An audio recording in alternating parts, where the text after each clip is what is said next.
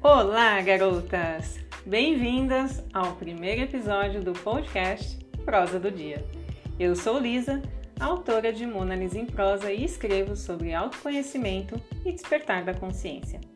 E o podcast de hoje é sobre autoconhecimento, um tema que vai nos acompanhar neste e em outros podcasts. E para começar, eu lanço essa pergunta: o que o autoconhecimento pode fazer por vocês? Já se perguntaram isso? Bem, o autoconhecimento é uma das mais poderosas ferramentas para o nosso crescimento interior. Ele nos leva à consciência ativa, fortalece a nossa autoestima, estimula a nossa autoconfiança, leva-nos a sermos mais autênticas, sentimos-nos mais livres e tomamos decisões com clareza e assertividade.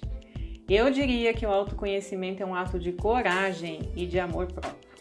O processo de autoconhecimento se inicia com questionamentos sobre a nossa própria vida, como quem eu sou, qual é o meu propósito de vida, do que eu gosto e do que eu não gosto, quais são os meus sonhos, quais são os meus pontos fortes e fracos. Essas são as perguntas mais básicas. Conforme adentramos na jornada do autoconhecimento, outras perguntas surgem para nos ajudar. Isso significa que o autoconhecimento é uma jornada que tem início, mas não tem fim, e por isso pode parecer um pouco cansativo.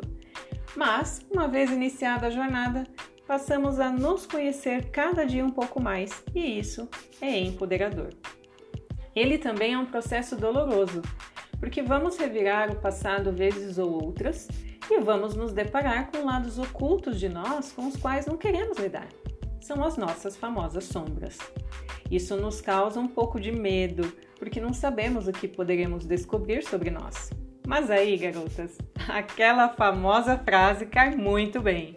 Se der medo, vai com medo mesmo. Porque em meio a medos e incertezas, cansaços e tropeços, desapegos e recomeços, nós nos conhecemos. E podemos fazer isso com a certeza de que, com o passar do tempo, o autoconhecimento nos ajuda a nutrir a nossa autoconfiança.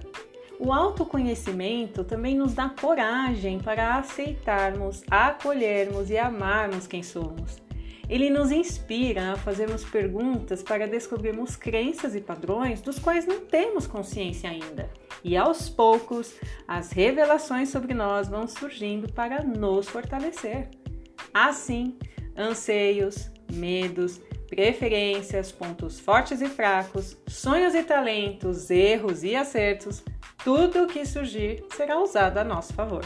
Se estivermos dispostas a nos acolher e a nos aceitar como verdadeiramente somos. Devemos lembrar ainda que nesse processo de autoconhecimento não existe certo e errado. Existe o nosso eu, um eu amoroso, compassivo, sábio, genuíno e grandioso. Um eu que se assume ao se ver e ao se aceitar como é, e que muito tem a nos ensinar. Isso nos empodera, como eu já disse e adoro repetir, e também nos dá força e nos ajuda a viver uma vida plena. E aí, estão dispostas a iniciar essa jornada? Eu espero que sim. Por hoje, garotas, é só. Eu espero encontrar vocês no nosso próximo episódio. Para quem deseja ler mais a respeito de autoconhecimento e despertar da consciência, é só acessar meu site monalisemprosa.com ou me seguir no Instagram, monalisemprosa. E no canal do Telegram vocês têm acesso aos posts e outros conteúdos em primeira mão. Entrem e fiquem à vontade. Beijos de luz!